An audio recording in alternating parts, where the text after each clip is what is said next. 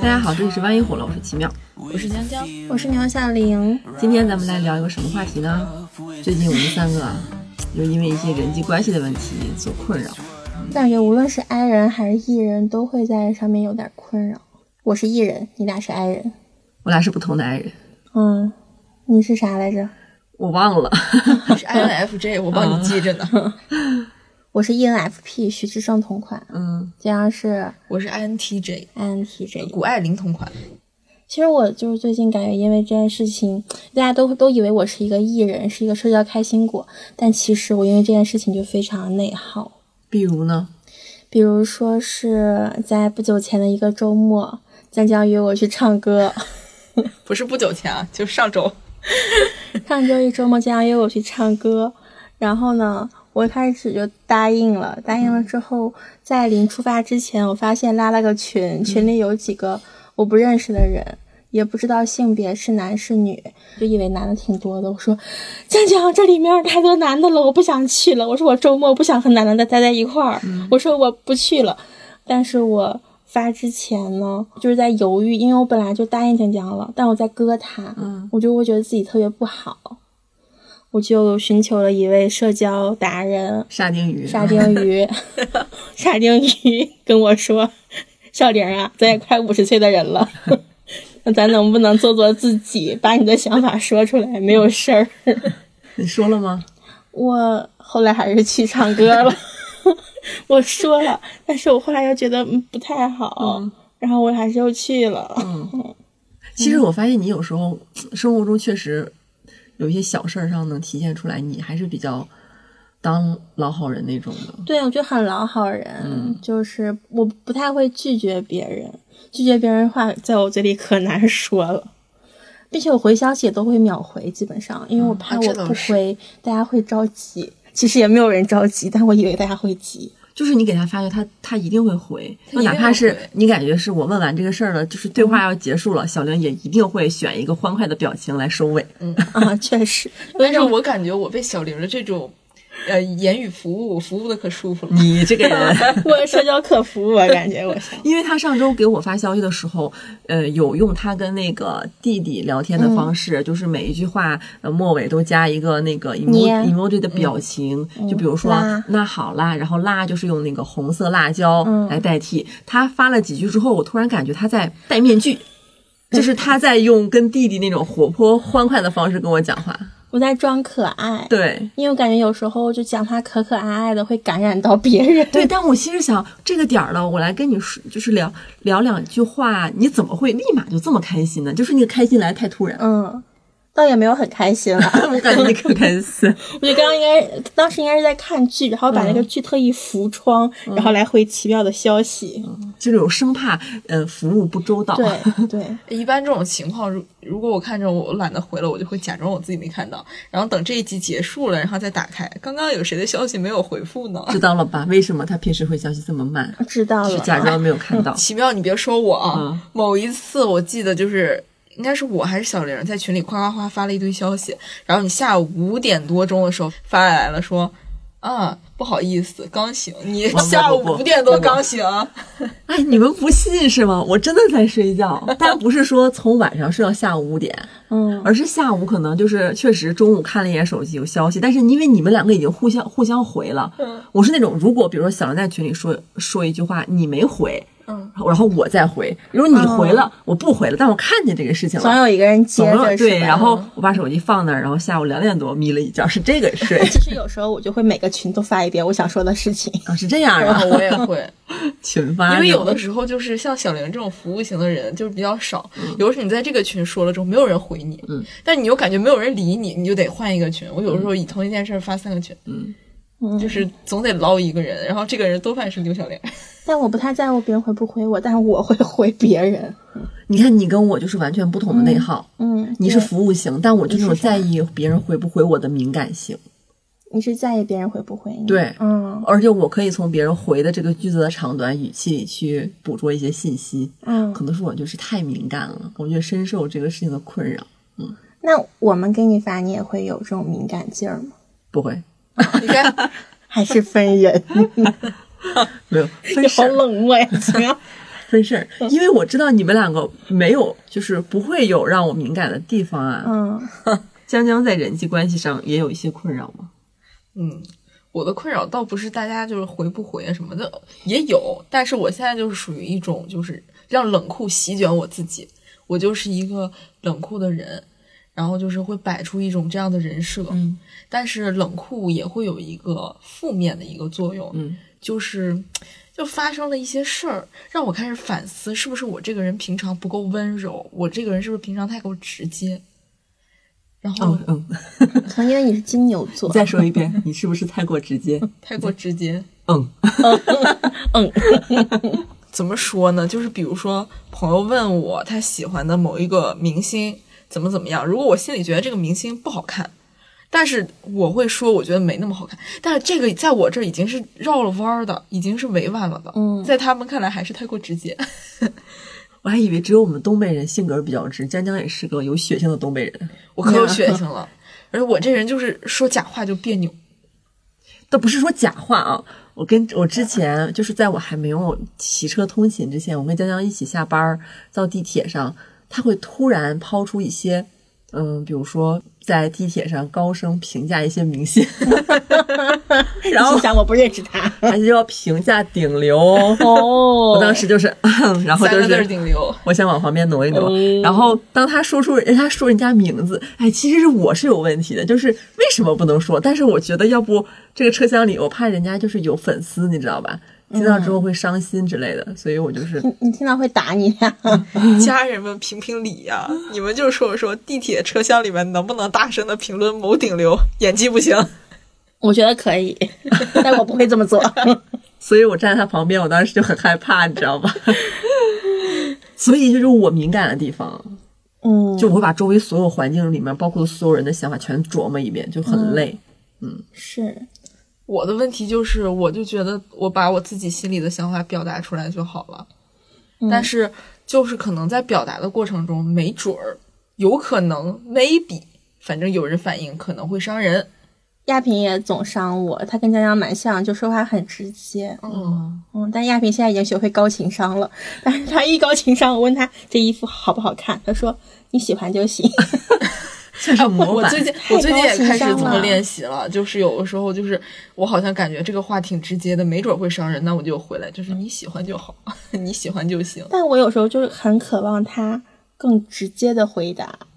嗯嗯，你看你们有点孟子义。你们怎么既要又要呢？你们真你们真是你真们得在一些安慰的时候就稍微婉转点，在我问这个裙子留不留的时候直接一点。其实这个问题就是困扰我挺长时间了，嗯就包括从去年到今年，我就一直在深思这个问题，因为我我自己本来平常挺自信的。我觉得我一个爱说真话的人，就是旁边的人，你只要勇敢直面真相，你就会发现我这样的人不可多得。自信已经扑面而来，自信放光芒，自信都冒样了，现在模样冒样。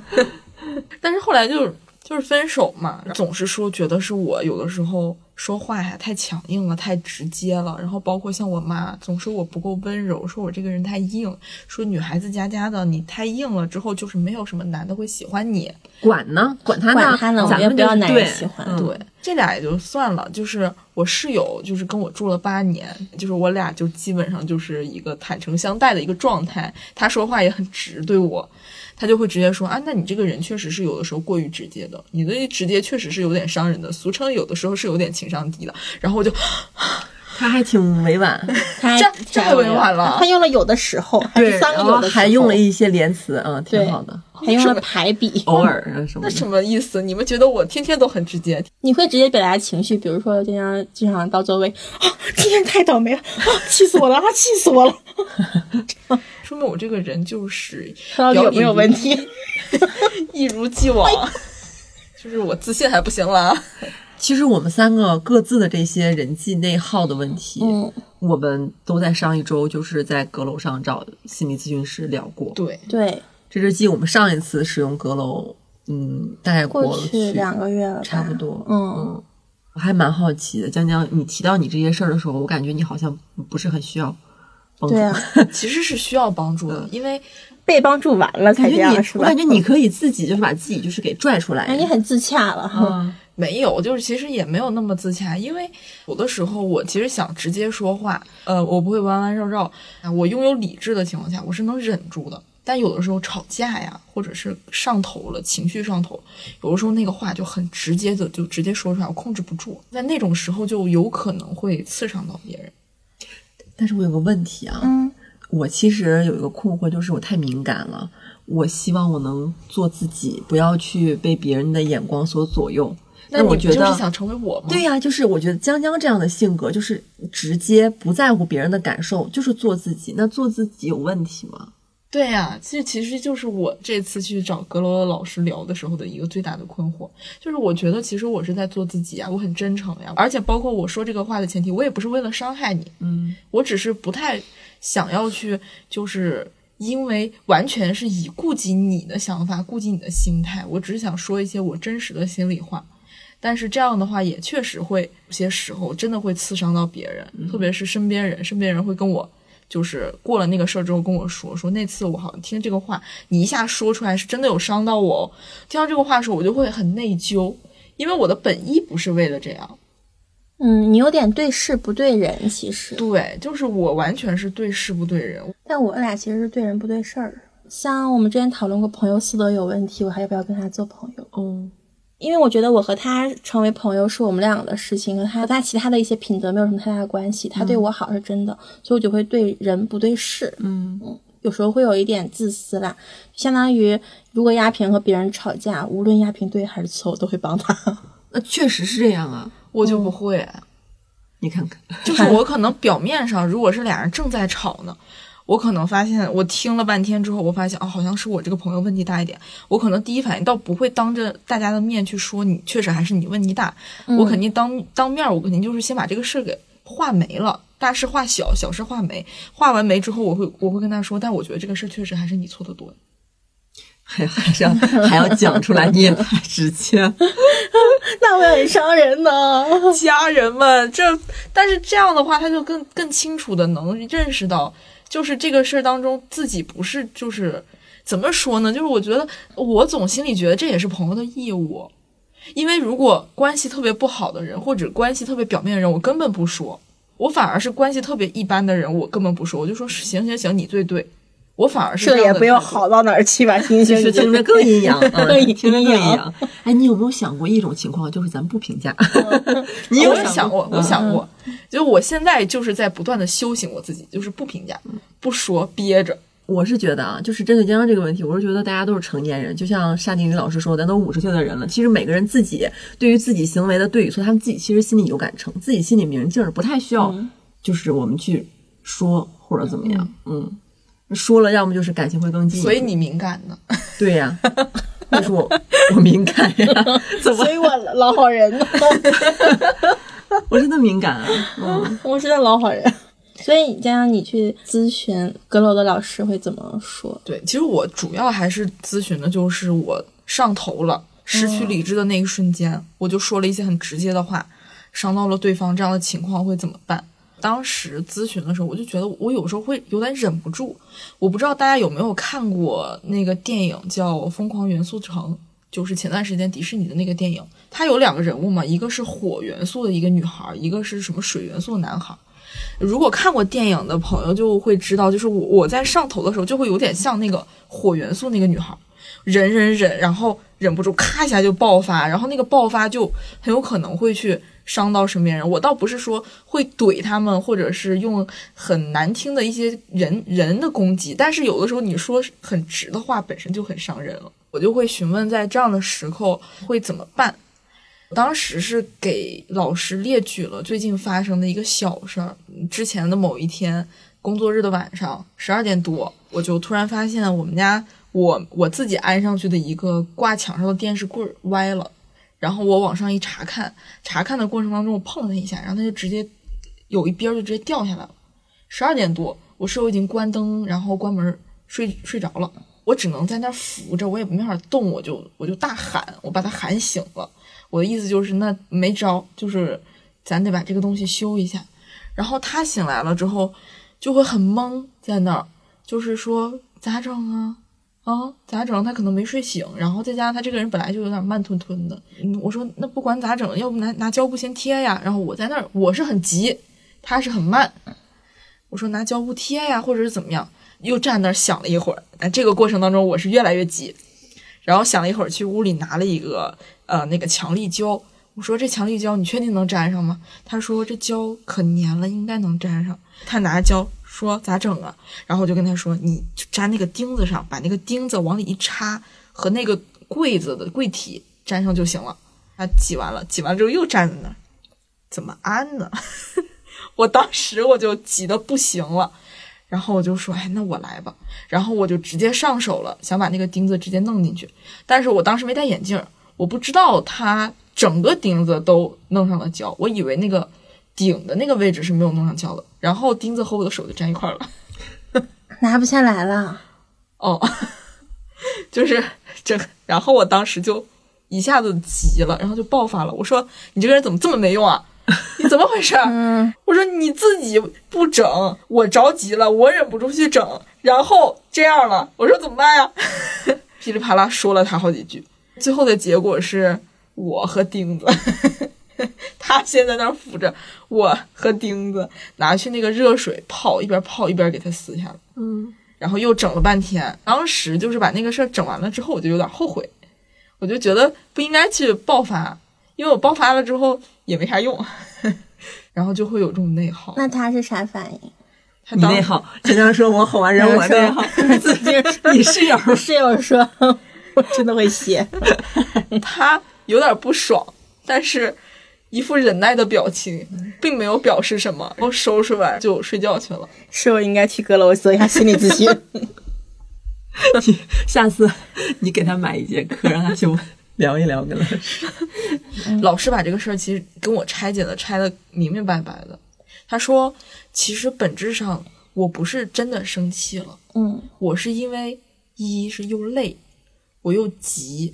我那一瞬间其实是有点无措，但是我总会选择用生气的方式和着急的这种方式，去来表达我自己的那些情感。你想尽快解决当时那个问题，其实是我就是我会很担心的是那个事儿一下子失控了，失控了之后我就失控了，我会有一点这个，就是我会有点责任感在里面，就是我会特别担心这个东西失控，因为我是 INTJ 嘛，这个 TJ 人格。就会很担心什么事情超出自己的预料之外。嗯，比较善于计划着。对，老师给我提的那个方法是，说我下回如果还这样的时候，就先忍一下试试。他还教了一个方法，就是在行为上表现出来，就是吸气，然后世界如此美妙。对对对，其实就是这么个方法，就是你先在脑子里面先这么过一下，有时候气可能就。顺着你的生理上的这种排泄，可能就能排泄出来一部分，然后你可能就会更多的是表现出来的是你你很着急这个事情，而不是生气。嗯，你有可能是你可能会说，哎呀，这可怎么办呀？但是你可能就不会说，哎呀，你怎么那么没用啊？就可能不会有那么大的气性。我有时候好像也像像江江那样，就你们去那种老超市，什么金客隆什么的，会有那种自助结款的。然后亚萍去结的时候，每一次那个滴一下放在那儿，那个东西都要响一下。然后大概是那次滴了八九次之后，我实在是受不了了，我就开始骂那台机器。但是我骂一台机器的时候，就使用了一些脏话。然后，然后亚萍就说：“你现在感觉好像在骂我一样。”机器做错了什么？因为我觉得他很。不智能，我就很生气。但是我觉得小玲这样也也行，因为她是对着机器骂，机器不会受伤。但亚萍更会觉得我是我的我的脾气太暴躁了，因为他还在干这个活，我脾气暴躁就导致他会觉得他自己也做错了事情，然后也被骂，他会有点委屈。所以我能理解这样想，当时其实就是想宣泄情绪。对，嗯。哎呦，我我这个问题其实挺长时间的，包括我后来还跟老师聊，我说我觉得我这是原生家庭的影响，用了一些心理学的词儿啊，自己给自己分析出来。对，对我自己给我自己的分析，我说我爸比我严重很多。我说我爸从小就是这样，就有的时候我出了这个房间，我忘了关这个房间的灯，我爸会突然间暴跳如雷。那就劈头盖脸，然后我当时就是会有一种，我小的时候会直接被吓一跳，心里会想啊，不至于啊，这不就是一个小事儿吗？嗯但是我我我爸就是一个情绪急剧的不稳定的一个感觉，我就跟老师说，我说我说其实我很痛苦，我觉得我就是因为受到原生家庭的影响，我觉得我学到了我爸的这一套的情绪的这个宣泄的模式，然后我的情绪也会有不稳定的这块儿。我说我有的时候我努力克制，但有的时候我克制不住。嗯我说这可怎么办呀？他其实说了有个故事，说到这儿的时候我就哭了，嗯，我就觉得哎呀，就是还是老师会说。跟你讲过，啥呀？他说不知道你有没有养过小动物？说嗯，我养了，我家养了一只小猫。他说你有没有观察过小动物应激的时候是一个什么样的状态？然后我就想到我说，就我家猫之前去到有家医院，因为那个医生的手法特别不好，就是给它做体检的时候，做到后期它就直接应激了，就炸了。就整个就是到处咬、到处喊，非常凶猛的一个状态。然后那个时候就是上来很多个医生疯狂的压着他，他这越压着他，他越抗拒。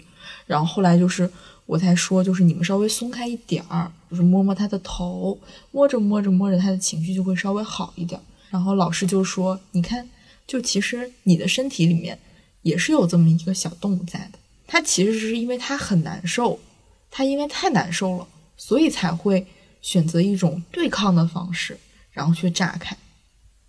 所以其实你需要做的是，你安抚掉你心里的那个小动物。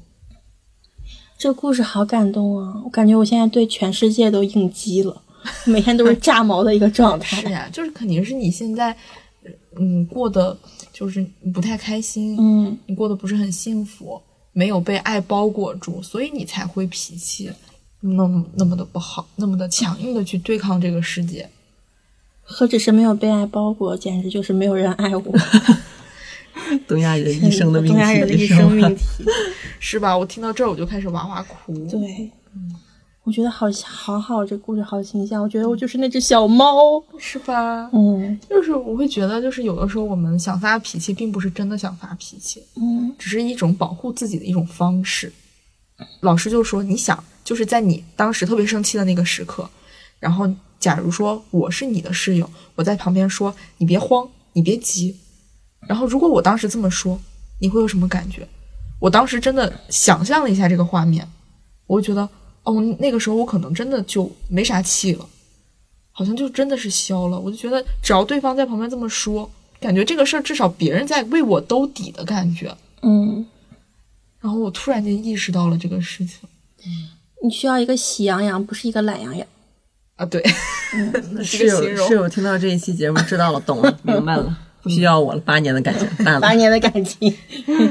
对，但是老师也没有说，就是这个事儿最好是找到这样的身边人，他可以去真的给你撸撸毛，然后跟你说撸撸毛吓不着，就找到这么一个人。但是如果没有这个人的话，你也可以当你自己的原生家庭，我摸我自己。对你摸你自己，你给自己顺毛，嗯，就是在那一刻的时候，你要在心里面你就深呼吸，世界如此美好。你甚至可以有一些动作上，就是郭芙蓉的那一套动作，就是，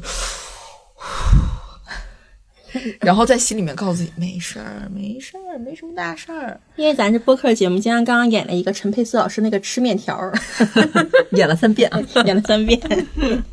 对，我想用一些夸张的气息来让大家脑海当中能想象。嗯，呃，反正大家就是自行想象吧或者。可以听那种冥冥想音乐，感觉会好嗯用一，些。对，可以，就是先先忍一忍，嗯，先忍一忍，先先用生理的方式，或者是旁边有棵树，你踢那个树也行。原来老大爷撞树是这种 发泄情绪是吧？对，就是尽量发到别的地方，然后不去发到自己身边人身上。嗯，就想想这些招儿。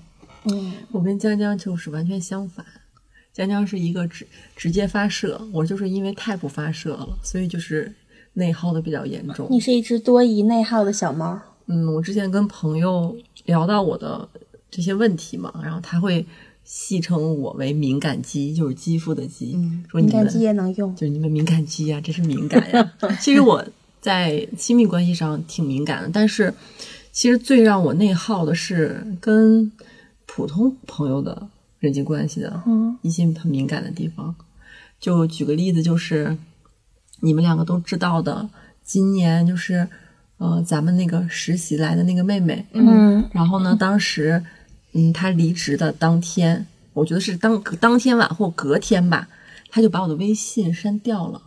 这件事情确实足以让人震惊。这件事情对我的内耗是什么样的呢？首先啊，就我一个我这个人就是一个内心上嗯三百六十度的不可置信，在家里转转圈的想为什么 为什么是我？而且我选择不跟江江和小玲说，因为我是觉得这属于我在工作上的一个负面情绪，它不属于我生活范畴。然后再有一个，我不想把呃已经离职的实习同事的这种嗯标签也好，或者是下定义也好的这种东西带给我的同事，所以我首先选择我没说。两天三天过去了，实在憋不住了。不是憋不住，是我想求证一个事儿，嗯，究竟是所有人都删了，还是 only me？那于是呢，我只能就是找小玲儿，我说我看一眼你那个手机，我说你点开他朋友圈看一眼，然后我确我我确认了啊，小玲没删。那一刻啊，我的世界崩塌了，就是那三天里面，我还在，可能那三天里面，我我想的是啊，可能就是零零后比较有个性，走了之后就想跟这边就是完全断断暂联拥有对拥有新世界。后来发现啊不是拥有新世界，只是把对我的门关上了。那其实呢，他那会儿是来了一周吧，两周嗯嗯，两咱也不背后说人啥啊，就是没有办法走进他的内心。但是我自问，我没有做对不起他的地方，因为是你主要带他，别哭其实别哭，我没有哭，我没有哭。对但其实啊，交流非常少。对，我不知道是因为我 push 的太厉害了，还是说我这个人就是没有他没有走进我内心的时候，觉得我这个人不好相处呢？我觉得就是可能。嗯，我实习时候可能会也会有这种，就是内心比较脆弱，小玲开始没有思考了融入过来如。何不骂那个人，又又不是奇妙的错，我都能看出来小玲嗯的那个时刻。嗯，我觉得有可能是我释放了一种。嗯，磁场就是我们两个不是很合拍的一个磁场，嗯因为他来的一一周左右的时间，我有一次就是想单独跟他聊一个事儿嘛，然后聊完之后，我就为了活跃一下气氛，因为我俩坐的其实不是很近，然后我有观察到，因为他来了之后，因为当时不是我们还有另外一个实习妹妹嘛，嗯就他两个人的风格完全不一样，那个就是比较活泼开朗，他就是沉默寡言，而且一直戴着口罩，从来没有摘下来过，嗯，然后我想试着问一下，就他来这儿的感受怎么样？然后我说，你看旁边的同事，其实我们平时都是有说有笑的，嘻嘻哈哈，你不会觉得很很吵吧？然后他的回答当时有震惊到我，就是他说我不太习惯上班的时候讲话，然后我说我其实是想。嗯，希望他，我当时以为，对我当时以为他拘谨，我想是让他放开一点，对但是没有想到我冒犯了，是他不喜欢，就是上班的时候跟同事聊天。他当时给我的反馈是这样，但是就是那次谈话让我发现我俩不是很合拍。嗯，我觉得是在实习时候，他可能是想也蛮焦虑，想学多学点东西，可能也没有想要融入我们的意思。嗯，朋友们，你一听，就是他俩就是完全就是很 F 的人，就是我对这个事儿完全不内耗。而且你知道，而且我绝对不会说，嗯、就是说觉得他怎么怎么样。而且我反反正我当时我后来我就是有稍稍微稍微有点内耗了，因为我是怀疑我自己的。但不是，不不不，我是下意识的代入。如果我是一个实习生，刚进到一个公司里面，然后带我的这个嗯、呃同事，我可以在走了之后想把它删掉，那足以就是证明在我心中我对他一定是难以忍受才会做这个举动，所以我带入他了，你知道吗？我带入他之后，我就开始反思我自己，我就开始捋，我甚至翻我们两个的聊天记录，我在想究竟是哪个瞬间哪句话我是有冒犯到他。然后想想不出来，最后我把事儿跟我朋友讲，朋友说你想这么多干嘛？我也是这个想法。我第一次听到奇妙说这些的时候，我想你想这么多干嘛？对我朋友说多大了还会因为一个好友列表里面的人把你删掉而焦虑吗？我说啊，我说是啊你，会因为这件事情怀疑自己。怀疑自己，非常怀疑自己，非常内耗。可能头三天我不是没跟你们两个说吗？嗯，一个是不想把这个情绪传递出来，一个是还有一层意思，就是我觉得丢人，你知道吗？我觉得丢人，这个倒不是你的问题。我觉得，我觉得肯定是我哪儿做的不对啊，因为我如果把这个事情给其他同事讲了，你们会想，哎呀，奇妙到底咋的他了？我怕你们会对我有不好的想法不。是我们当时的反应只是震惊而已。你知道我当时反应就是啊，奇妙被删了，这小孩儿，这小孩儿确实啊，他心有点重，小孩儿不知道他想啥呢，管他想啥呢。没有没有江姐，我只是觉得，我只是觉得，虽然说，嗯，年轻人有个性，但是一定是我做的不对。嗯，我当时是这样想法啊。嗯，我当时这样想法。我觉得大家就不是一路人。嗯，我觉得就是没融入，而且包括你们俩，就是其实特别想让他融入嘛。包括平常有些话题还故意去问他。我的想法就是顺其自然，咱就是这个氛围，你要愿意加入你就加入，你不愿意加入，咱就是顺顺其自然。我就心态非常的人与自然。是我俩跟欠儿登似的感觉。我俩，哎，你在干嘛？你知道吗？甚至我已经开始跟小玲剖析到，就是有一次他交作业嘛，然后交完之后呢，就是他当时就是改一段文案，嗯然后其实我跟小玲就是为了我俩性格大大咧咧嘛，就觉得他写的那段描述，呃，太过于露骨，嗯然后我们俩当时就是啊，你看他写，就是我们当时有笑哎，但是不是在嘲笑的笑，是开心其实，就是我们的工作环境，我们工作氛围就是大大咧咧的，就就是开开玩笑，其实就有一种互相对，但开玩笑。但没有任何嘲笑的意思，我甚至已经剖析到是不是那一刻的笑声。你确实剖析到的挺挺细的，倒是。对吧？我剖析了太多了，我在想究竟究竟是出在哪个环节上的问题？问题是小玲为什么不删你？当时笑的是你，后来我想了，可能跟这事儿也没有关系，因为当时 我确实愿意笑，不好意思。最大声的人是你，还不是因为这个事儿是吧？原来也有这一层想。有啊，如果一视同仁啊，就是说走了，把所有这个公司的人全删掉，我没问题。哦，那肯定不主要是你跟他对接的多，对。你看对接的多，还是说哪儿对的出问题了？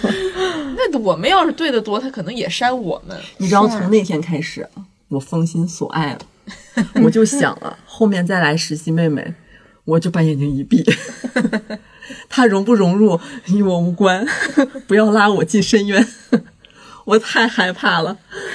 因为我本着是觉得人家来就是也没毕业，现在小孩就业这么难，对吧？我其实是觉得能教的或者是能沟通的，他还想问的，我其实每次跟他开完会，我都说你有任何问题随时问我，嗯啊，没有，从来没有问过我，我就觉得好难走入一个心啊，比我谈恋爱还难，那两周挺煎熬的，对我来确实，我。能感受到。嗯，我还甚至有有点煎熬，我怎么会因为这样的事情内耗我自己？其实我想也蛮怪的。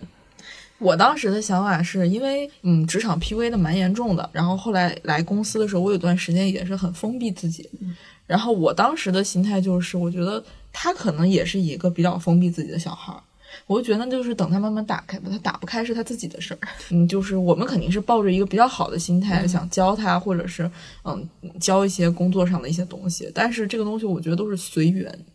我我在这块儿确实是基本上不会内耗，而且我很能坦然的接受这个世界上就是会有人不喜欢你。我接受不了这个事儿、啊，我也接受不了。我，你知道我最大的问题就是我会揣测别人的一句话或者一个表情，怕别人对我有什么不好的想法或者印象，或者哪话说错了，这都还是我处于一个揣测阶段，就足够让我不安了。这个人是明晃晃的删掉我，正式的告诉我我不喜欢你，完了，我的世界塌了，你知道吗？就是我觉得嗯我可能需要一点时间才能消化这个事儿，嗯比分手还让我难过。我好像是消化了，好你问老师，老师怎么说的？我还讲了一些其他很多小事儿吧。然后当时聊天的过程当中，我觉得当这次我碰到的这个老师特别有耐心，他就是从我。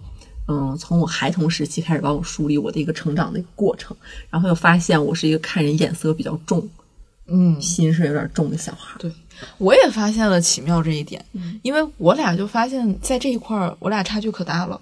有的时候我就说，特就举个例子，有的时候我就说，哎，小梁怎么不吃饭，真的不好。然后奇妙就说，哎呀，没事儿，你别说，你别说。真的，江江，我说我说这为啥不说呢？我说我说了是为他好呀。那你说的，我还在想，我怎么回复江江能让这些话？然后你知道你们两个这个对话在我心中就让我很内耗。你吃饭，你吃饭，你不吃饭，他是想让你吃饭，这件事情和我一点关系都没有。在我旁边听着就是，哎呀，我想别说了。我想江江说了之后，江江关心小玲为他好，小玲听了，但是小玲还是不会吃，小玲该怎么回江江？就是这个对话发生无数次，就是有点那个循环，你知道吗？对，然后然后奇妙说，哎，没事儿，你下回你别说了。哎呀，没事儿，他心里有感受。哎，你哎呀，没说，没事儿，没事儿。就我俩就是非常的不一样。啊，嗯，我就是一个主张我不管别人，我不干涉别人。但你找我的话，那我一定会说。但是但是你没有主动来问我的话，我还是不要说。太会揣摩对方的心思，甚至会预判一个对话发生之后可能会有哪些走向。嗯，你会不会是对这个关系其实不太没那么有安全感呀？会是因为这个吗我？对这个世界都没有安全感，啊，我对这个世界都没有安全感。我刚我工作第一年吧，嗯，当时带我的那个领导也是一个姐姐，然后她是个北京人，当时跟我同组的另外一个女生，我们两个一一起入职的。然后那女孩也是个北京人，她性格也挺活泼，她俩都很活泼，很外向。有一次啊，工作可能也两三个月了，有一次我们三个同时进电梯，然后当时呢，那个另外那个跟我一起进来、一起入职的那个那个女孩儿，她就开玩笑说了一句话嘛。然后我这个女领导当时说了一句话，说：“嗯，假设她叫小王啊，嗯，然后就说小王，你要是有奇妙这么多心眼儿，你也不至于这样。”当时她这句话呀，内耗了我。她其实是在夸你，不不不，当时这句话我当时听着就是在骂我。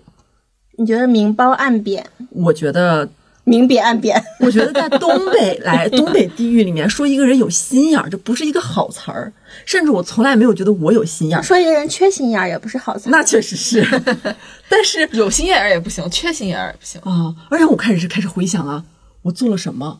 他会说你心挺好的，就是他可能想说我，嗯，就是不满满嘴跑火车，就是该说的不该说的自己心里有数，但是他就是可能什么大大咧咧都都都说出来可，能像我，但我觉得他可能没恶意，但是当时这句话对我的影响就是我时不时的就会记着这个事儿。你就会让自己变得缺心眼儿一些。不是变不了，太难了，我心太重了，你知道吗？我太注意讲话的分寸了。嗯，嗯，就我不需要看蔡可文老师说话的这艺术，说话之道我不说话，你沉默我，就是该说。比如说，有的人可能觉得我这话忍不住，我就要说，那我就属于这话该说和不或者不该说，我衡量不了的时候，我就会选择不说，尽量不不制造任何矛盾或者冲突。我总说一句话，这话我不知道该说不该说。然后你别说了 哎，江江每次在旁边说：“小玲儿，这话我有有句话我不知当讲不当讲。”我说别讲，我立马说上别说，冷门，是吧？奇妙冷门。而且我每天在你俩面前，我感觉我在扮演一个冷酷的女人。所以我要开始学向你学习了？冷门，以后我是冷你俩门大弟太热子，。你俩像热锅上的蚂蚁一样。我觉得需要有一个人降降温，不然我怕我我我们三个。对我为什么要扮演一个冷酷的女人呢？就是因为我会考虑到整个办公室的气氛。啊，对，确实，我会考虑整个办公室的气氛，然后当你们两个聊到热火朝天的时候，我就会想办法，我心里焦灼。我说他俩说话别人能听到吗？然后我就会去厕所，我会从厕所回来的时候，就走就是走到离你俩比较远的一个地方，我留意的听一下你们两个内容，我在那边能不能听到一些很清晰的字句？你们都不知道我私底下干了多少事情啊！哎呀，你好，余则成啊！然后我希望在那边啊，好听不到说什么，但能听到说话，那可以。但是如果能听到说什么的话，我就担心你们的说话内容泄露。但是离我们比较近的同事应该都能听到我们在说什么。那那不管了，我只是在 想，你们的声音没有扩到就是整个办公区，嗯，就就 OK，嗯，我就操着没用的心。后来我觉得不行，太内耗了，要把要不把耳机戴上吧，你俩开心就好，我不要想那么你多为我们付出了太多。不要想那么多。有时候开会的时候，我还要说，哎，这墙隔音不隔音？那天跟左拉开会，发现办公室墙不隔音，这个事儿我就放心里就是记挂住了。下次开会的时候，我就要说这个墙不可以。我觉得你说这个事儿至少说了四遍，你知道吗？嗯，心太重了，心太重了。挺好。你适合去干那个啥？你适合去演谍战片儿。嗯，行，像我们这样的，就是第二集就被赏一张红了，嗯但你能活到最后。宫斗那我放这儿不屈才了，我搁这儿发挥不出来呀。可以帮助我们两个。然后当时跟老师聊这些的时候，其实他就有发觉到内心，就像江江刚刚说的，挺没有安全感的，嗯而且太过于在乎别人的看法了。嗯嗯，然后就聊到了我跟我妈的关系，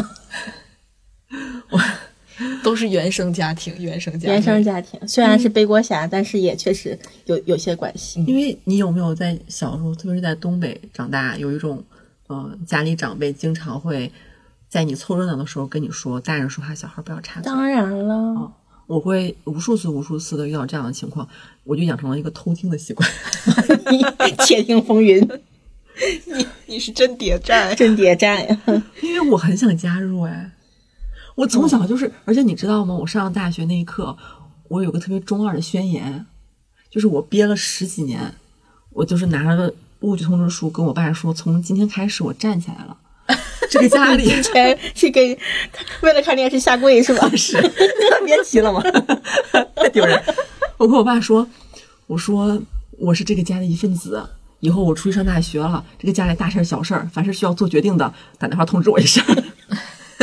以前就是山东，我我开玩笑啊，山东人戏称女人不能上桌，我家是大事儿小孩儿不能插嘴。那我现在就是我考上大学了，我觉得我扬眉吐气，我站起来了，我首先就要争夺我在这个家庭的话语有权。主主人翁意识。对，因为以前看眼色嘛，嗯，天天就是，而且这会儿，嗯，总是让我学习，大人聊天我不能跟着加入，但我心里面默默接话，太难受了你可以躺着装睡，啊！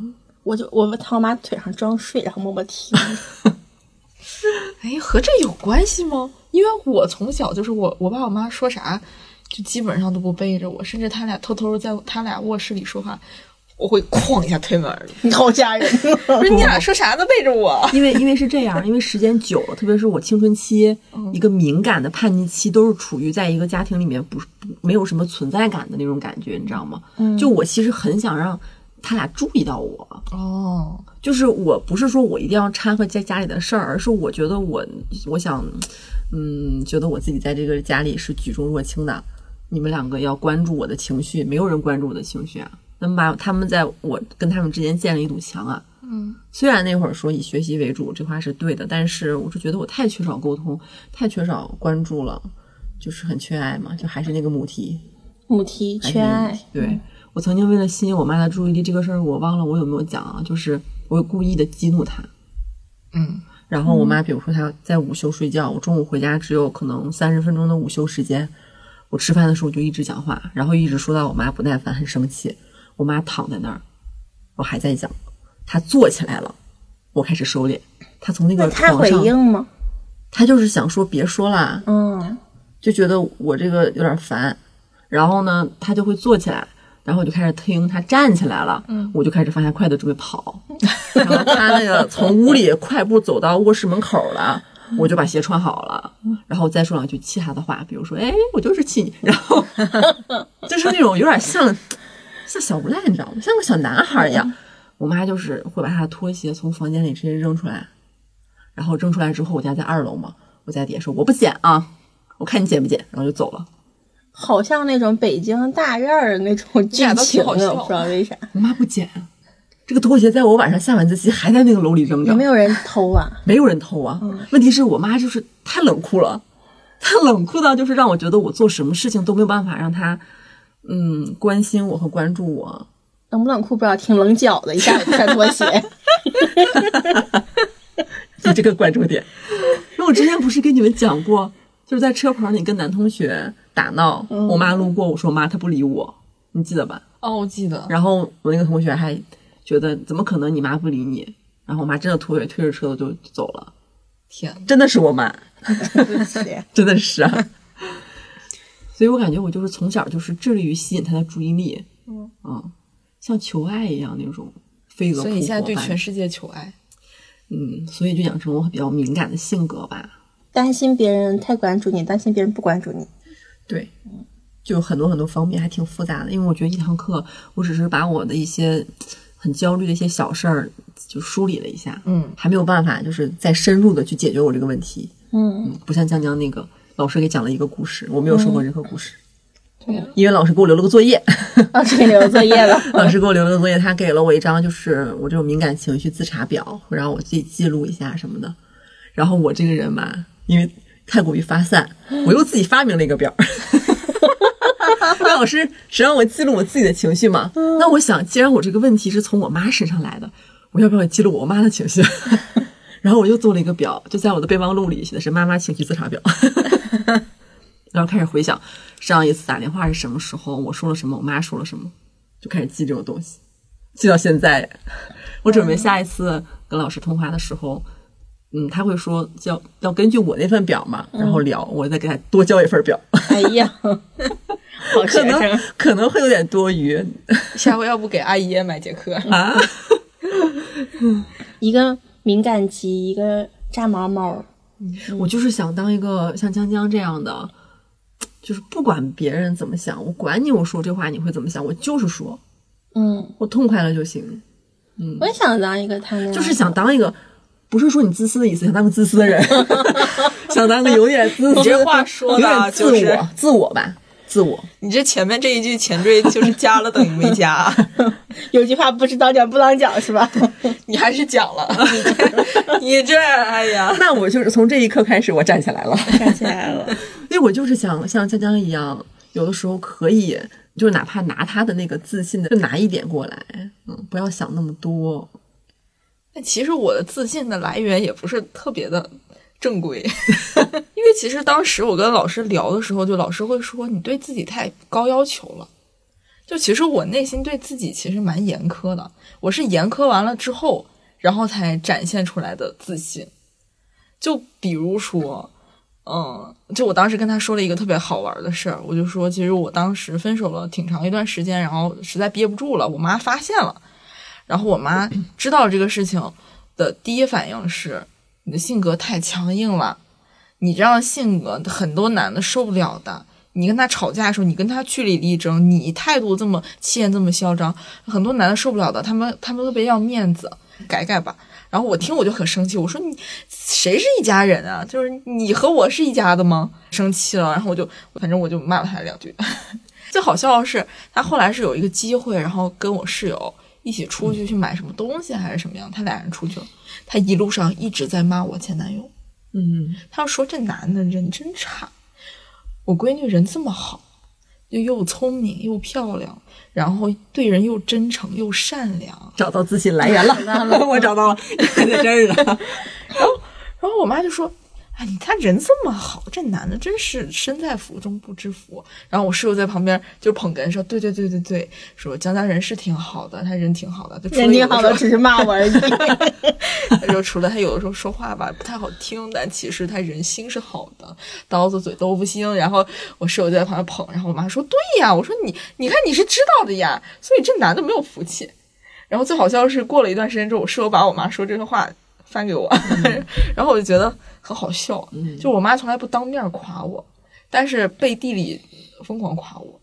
这是咱们父母的一个通病，嗯刀子嘴豆豆腐心。对，嗯，然后就会有点导致我有的时候就是要求对自己要求会很严苛，我就很怕自己出什么事儿，然后怕自己就是掌控不了局面，然后一旦失控，然后就脾气就上去了。嗯，我是豆腐嘴豆腐心，感觉我是都是囊囊出来，感觉我感觉我从来不会拒绝别人。我教过你啊，你教我，但我学不会，很难。我每次拒绝人的时候，我这个心里都要经历一个呃排山倒海，一个翻云覆雨，一个非常拧巴。比如说像很离谱的事情，就是我，特别是在从我妈他们那边家族里，我妈是这个家里面的老三，但是呢，她往往是就是被别人寻求帮助的那个人。嗯然后我呢，在我妈这边这几个孩子里面，我是老二，然后上面有一个表哥，下面有一个表弟，一个表妹。但是无论什么事儿，他们也是都求助于我。像我表哥之前要考公务员，我没有考过公务员啊，嗯，学习资料什么的，报什么班什么的，我不知道，我没有考过呀。而且那段时间我也在考研，但是他就是很理所当然的占用我的时间。然后你给他找，然后我跟我妈说这个事情，我妈说他们信任你，我就去帮了。然后我表弟考研的时候也是，然后我小妹来北京这边上学的时候也是，我送她去廊坊那个学校。就感觉家里无论大事小情，就亲戚很多求助于我的，我在我妈那嘴里是我都得帮。但其实我我有东西根本就不擅长，可是我妈说他们信任你。然后我有一个上大学的时候的一个事儿，就是我隔壁宿舍的一个女生和我关系挺好的，她经常来我宿舍找我唠嗑，唠到半夜一点半，但我们宿舍其他人全都睡觉了，但是她没有打算走的意思。但我这个时候呢，我就很难受，嗯我既不能赶她，然后我又我又觉得我对不起还有我们宿舍的其他人，嗯，嗯我当时就不知道怎么办。你又怕伤他，你又怕伤别人，就是你卡在中间，你觉得很两难。对，所以当时他走了之后，我对我宿舍其他人都很抱歉，第二天给大家买买东西吃。但是我感觉就是所有东西都都由我来承担了，嗯我的情绪就是被压抑的很严重。就消耗很很很大的。对对对，因为我总老好人不会拒绝别人，所有人很多的都想找我帮忙，嗯，比如说帮他搬家什么的，他不在北京帮他搬家，但其实我们的关系，嗯，就还好。不会拒绝。不会拒绝。之前读研的时候，然后旁边有就认识一个女孩，我俩关系一开始挺好的，她就住我隔壁那个楼，他们那段时间谈了一段不太好的恋爱，然后她就每天就来找我吐槽或者是哭什么的。其实要是一两个月的话，我觉得我还能忍受，就是安慰他，帮他分析分析嘛。但是时间太久了，就半年、七个月、八个月，导致我最后也有点烦了，因为就话已经给他说明白了，但是他还是在在在里面，我就已经我也没有什么办法了，但我就不知道怎么去处理这件事情，所以我就选择了说谎，你说谎，说，谎，假装自己不在家，嗯，但是他就会直接来我们家这边敲门，我就会躲到我室友的房间里，装不在家，嗯。你让我想起了《家有儿女》有一集，嗯。就是那个居委会有一个大姐，啊，那个胖婶儿，胖婶儿？嗯，嗯对，就是那个，嗯就是胖婶儿来他们家借这借那的，所有人都是嗯在讨好，就是在说可以可以，只有小雪说我不，嗯，嗯，但我就我就说不出来，我根本就说不出来，其实很难对我来说拒绝别人，其实平时我也观察到小玲，嗯，就我的敏感肌跟你这个老好人形成了一种什么效应呢？就是小玲来工作以后啊，就是咱们仨有的时候，比如说上厕所、嗯拿外卖、去小卖部，嗯一开始的时候呢，我就起来，我说小玲，你去不去厕所？小玲去。后面呢，我就发现小玲有的时候不去厕所的时候，我问他去不去，他也去。哎，我也发现了，然后有的时候呢，去拿外卖，他没外卖，他也去。我就是想溜达一圈不你不是，你不是想溜达一圈，你就是不会拒绝我因为我怕我总拒绝，然后下一次你们就不找我了。啊！完了，我又敏感了。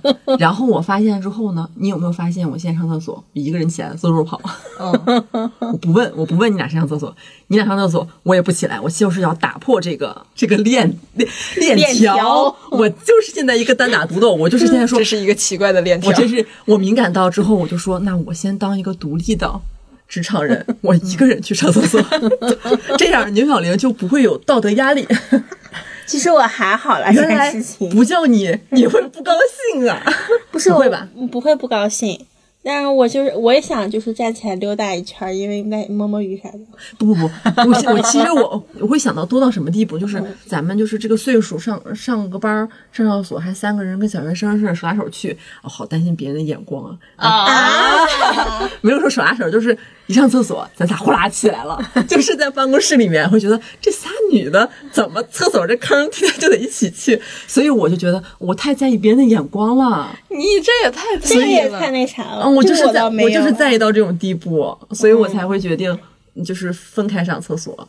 一个是怕小玲被绑架，再有一个就是担心大家的眼光。啊，没有人看我们三个咱咱就是分析一下，就算他们发现我们三个老同一时间站起来上厕上厕所，他们会让我们的形象遭受什么打击呢？会让我们的膀胱显得更科学。对啊，它只是显得我们三个的膀胱健康程度差不多，嗯，我怕他们觉得显得我们仨可能就感觉像像大学生，对，但像大学生也没什么不好呀。出走半生归来仍是女大。对呀、还多显年轻啊！还有的时候咱们三个 一人一根烤肠从小卖部回来，我也担心啊，就是周围同事会不会觉得你会担心啊？我每次都觉得，哎，我们三个每次一人拿一根烤肠，显得好可爱哦。这就是你跟我的不同吧？我每次想的都是，哎呀，没有给那个左拉他们买。小明想的，你跟我内耗完全不是一个方向 你。们还有这样的内耗，我每次想，还蛮可爱的嘞。小明每次去小卖部买那个烤肠，就跟做数学题似的，有的时候会因为当时有几个人，嗯买几根儿，还剩几根儿，够不够？怎么买？谁不给？我的天呐，你就跟那那口头让梨还还难。因为我怕别人会就是在意这件事情，嗯，怎么会呢？而且我其实有有一次，我和两我和两个朋友还有一个陌生人去出去喝酒，就是我跟你们讲的那个人事情。我现在回想起来，有一件事情就是，我当时忘记主动让他点酒了，导致那次的喝酒场面比较尴尬。我现在回想起来，就也不完全是他的问题，我觉得可能是我当时没有主动热情。哦，不是，我的问题是当时那酒是你帮他点的，还是他就压根儿没点酒啊？他后来自己去拿酒了。但是我作为当天的一个请客方，我应该去主动说，我说哎，说你要喝什么酒呀？他去之前知道是你请客吗？不知道，那不用，没事。你想太多了，想哎呦太多了。我们东北人是什么内耗的？你俩 真是，你俩是东北人吗？真的，在座是不是只有我一个东北人？只有你一个东北人。我刚刚听下来，我觉得，就有的时候我也会内耗，我也会无法拒绝有些，就比如说，就你刚刚说亲戚的那些事儿，嗯其实像去年下半年的时候，有一次，我四姨就那个令我闻风丧胆的四姨，突然间发消息说他们学院，呃，要拍一个多少多少周年庆的宣传片儿，她问我拍摄意见，我又不是拍片儿的，就是这个东西，她问到我的时候。我也很难拒绝，就是我也不能说我我我没干过，那我我用小玲妈妈的话来回你：四姨信任你，对。然后我妈还会说能者多劳，能者多劳，嗯那我最后还真的给了她一些意见，大包大揽了。嗯，我最后还是给了，就是就是我这样的人啊，也不是说就是完全不内耗，但是我会有的时候会根据这个事儿和根据这个人，就比如说像小卖部这种，我就不会在乎，我就觉得对方觉得我幼稚，那又怎样呢？就是他也不影响什么，就是对方怎么想我，在我看来这事儿是不重要的，我只会在乎我觉得比较重要的人眼里我是什么形象，其他人其实没什么重点。因为我人还行，我觉得我人挺好的。就是他们如果有一些别的想法、别的意见，那是属于他们自己管中窥豹，就是就是他们自己的狭隘。嗯，我会这么觉得。我要是能这么想就好了。嗯，对，我觉得只需要在乎你在乎的人怎么看你就行。我我在乎所有人啊，我最大的问题是我都在乎。而且主要是我当时咨询跟老师说的时候，我反复用了一个词，就是刻薄。我觉得我我跟老师说，我说老师，如果我我就拒绝别人，如果不帮这个忙，我就怕别人觉得我刻薄。我用了好多次，然后老师就捕捉到这个词了。他说你反复用了刻薄这个词。嗯，我说哎呀，好像是这样子的，因为好像我妈一直在教育我做一个就是温和，然后宽厚，然后去帮助别人的人。导致有时候就不太会拒绝别人，并且她也是是这么做的，她也很喜欢帮助别人。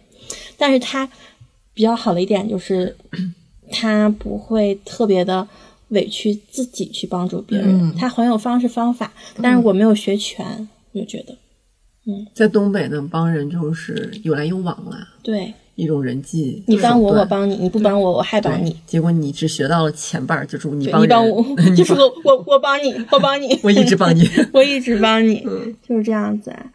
有一次，我就是考研的时候，有个女孩要来我宿舍，然后跟我一起学习，但我当时不想学习，我想打狼人杀，但是我没有办法拒绝她，因为她很热情，她那种热情让我觉得我说出我要打狼人杀这个话很不体面，我懂你，嗯。然后我就假装我宿舍来了另一个同学，我就把那个水龙头打开，假装放水。他在洗澡，今天晚上我和他一起住啦。哎呀，真不好意思，真有意思，就是拒绝，但是要撒谎拒绝。嗯，我感要要善意的谎言，我觉得是我那个一直开水龙头，哎，他在洗澡呢，哎呀，但其实，在我听来，这俩理由，洗澡这理由并没有好哪儿去。就是说我我今天晚上不能和你一起学习了，我要和他在一块儿，他来找我了，是这个意思。还就是你这特像电视剧里的情节啊，哦，就明明可以直接说，但是你要绕一个弯子。但你直接说就很难。你说我说不行，我想玩狼人杀，我不想跟你一起学习。你说我今天先不这女生是呃早就跟你约好了要学不习，是是陌生人，那那两天上课才认识的。那你就说，哎，我今天有别的事儿，以后以后咱再学。哎，小刘身上是有一种能、能力，就是他可以吸到一些陌生人，嗯，就是看到你就很想跟你交朋友。但我不想学习。那咱下回找不学习的朋友，好吧？就导致我很难拒绝他。然后我当时，嗯，第二天我还因为很愧疚，嗯，他有后面的一个连锁反应，，对对，就感觉自己很而且说谎会更难受的。对，他会问我你同你的同学走了吗？你吓死我了！是讲鬼故事一样。啊！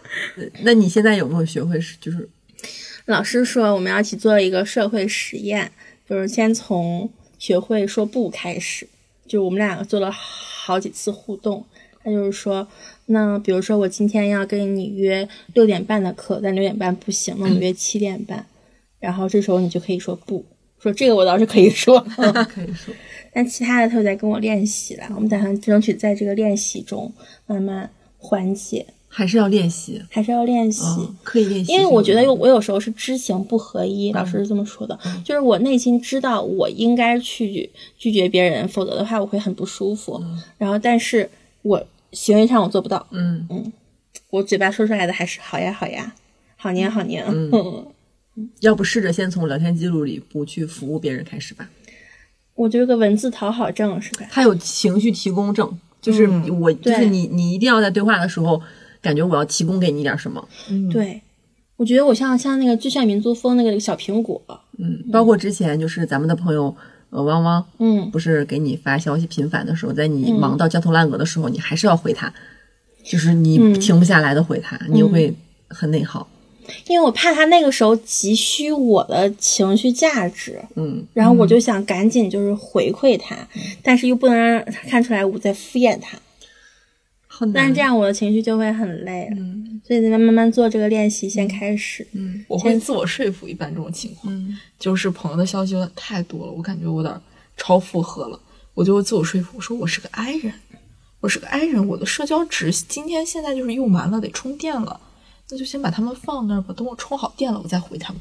他天天充电，但我是艺人，我得有社交责任感，就是我去那个聚会，我得负责活活跃气氛。是，就是我们上周去了一场像社交实验一样的一个聚会，嗯，然后小玲在里面特别的勇敢，纯 K 版桃花坞，纯 K 版桃花坞的第一天，嗯，嗯，大家还记得吗？就是桃花坞第二部什么惊魂九秒钟哦，九九分分钟，尴尬对九分钟，尴尬九分钟，就大概是那样的场面。破冰去了是吧？对，，小玲勇敢的站在了那个破冰的那个，因为那里我也不认识几个人，其实 破洞了吗？没破洞。没破洞，没怎么破洞。其实，因为我一进去，他们姐坐一圈，跟开选题会似的。我说你们干啥开会呢？小雷可努力了，他成为了那个局里面当天第一个站起来唱歌的人。我当时看着他的背影，就感觉特别的神圣。他也没破洞。后来，嗯，下次这种会让你窒息的这种社交，你还去吗？嗯，你会拒绝吗？我会拒绝，嗯毕竟沙丁鱼说了，小林，咱都快五十的人了。但沙丁鱼是在你出门前可就跟你说了，嗯，我后来把那个 KTV 照片发发给了沙丁鱼，嗯沙丁鱼给我发寒寒心，真正的心寒，不是大吵大闹。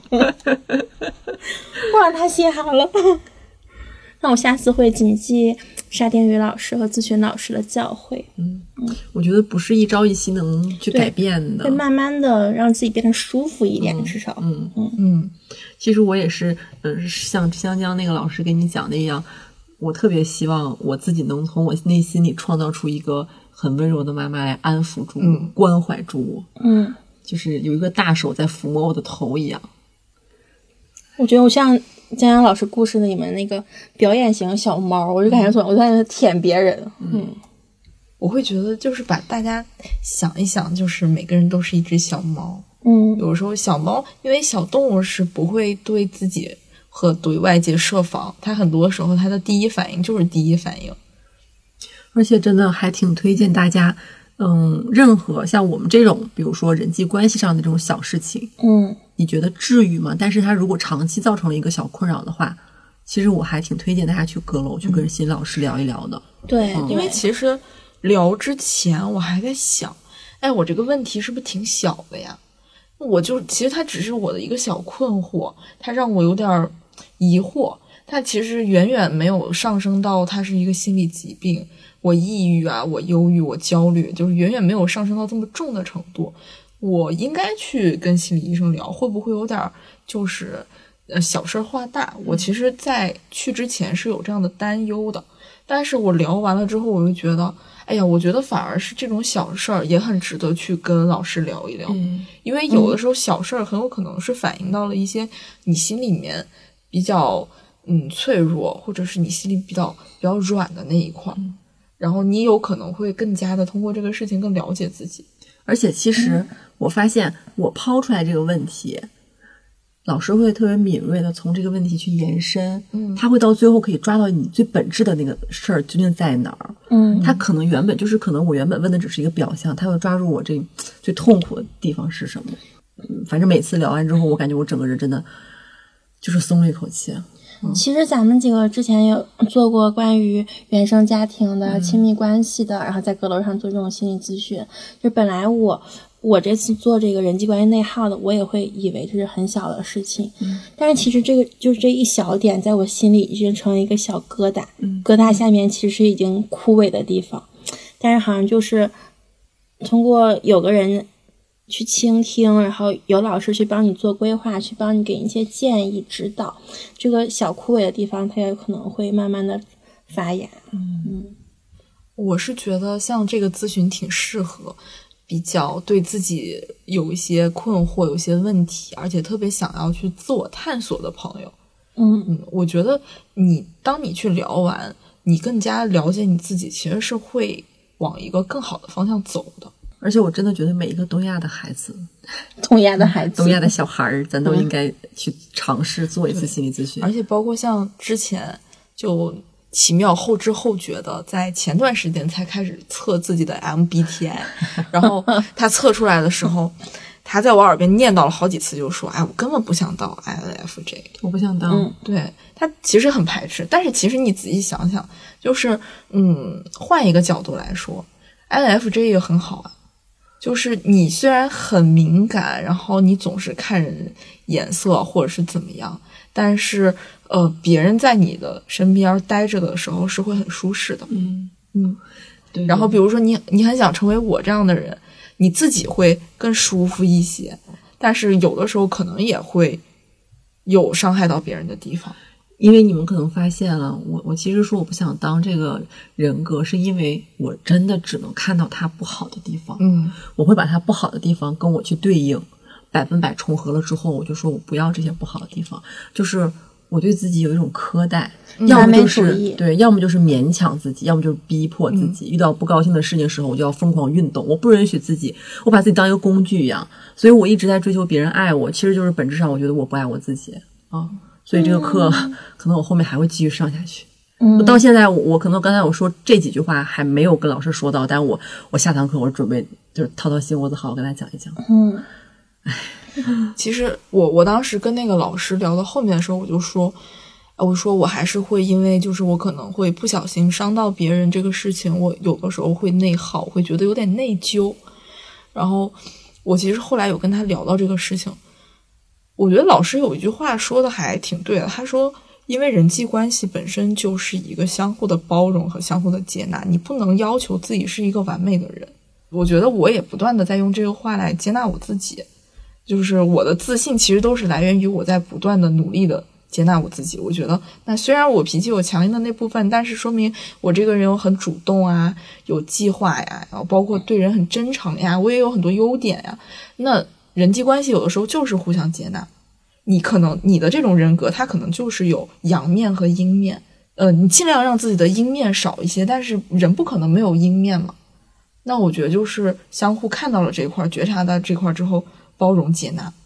嗯而且我会认为，当你发现了这个人的阴面，然后你还能接纳他，互相的接纳，我觉得这是一个关系有安全感和稳定的一个标志。嗯，就是也不用那么的内耗于自己要去改变我讨厌我自己的这种人格，这种人格也有好处。就像小玲儿，我就可爱跟小玲说话了。谁不爱跟小玲说话呢？沙丁鱼说：“小林，大家都很喜欢跟你玩儿，所以你才会这么累。我也感觉怎么办？嗯，慢慢练习。要当一个受欢迎的人，就要这么累吗？我觉得不是的，就有时候我觉得我理想状态是我拒绝了别人，但是别人还是喜欢和我玩。嗯，其实现实就是这样子的，对不对？现实其实就是这、样的。你拒绝你拒绝了我们，我们不会对你有任何其他看法的。对，但我之前会觉得我拒绝了别人，他就不想跟我玩了，我就是在那他那失去信任了。嗯但是你要是碰上我这种敏感人格，我就会觉得我不想勉强你，所以我干脆不发起邀请。我室友之前也是很讨好型人格的人，他之前也跟我说过，他说你有时候不断的向我安利一个事情，或者是不断的鼓动我去和你一起做一个什么事情的时候，我会有压力，我会因为这个压力而没有办法拒绝。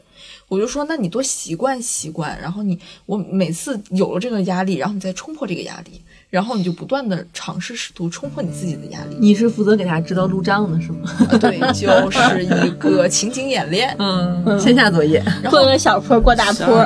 但是他其实就是拒绝的次数多了之后，他就会发现他拒绝我，我们俩也没有什么变化就我觉得你可以真的从他开始练起啊。那也不是，那也不是，我先从这样练习好的。因为他因为他强大呀，所以你可以先不能冲我人好你可以先冲破他这堵墙。我先学会 say no。你你先冲着王安妮 say no。那好啦，那我们今天就到这儿了，那我们下期再见，拜拜拜拜。She's my captain, she's the sea. She's the sun on my back, baby, believe me. She's my captain, she's the sea. She's the sun on my back, baby, believe me.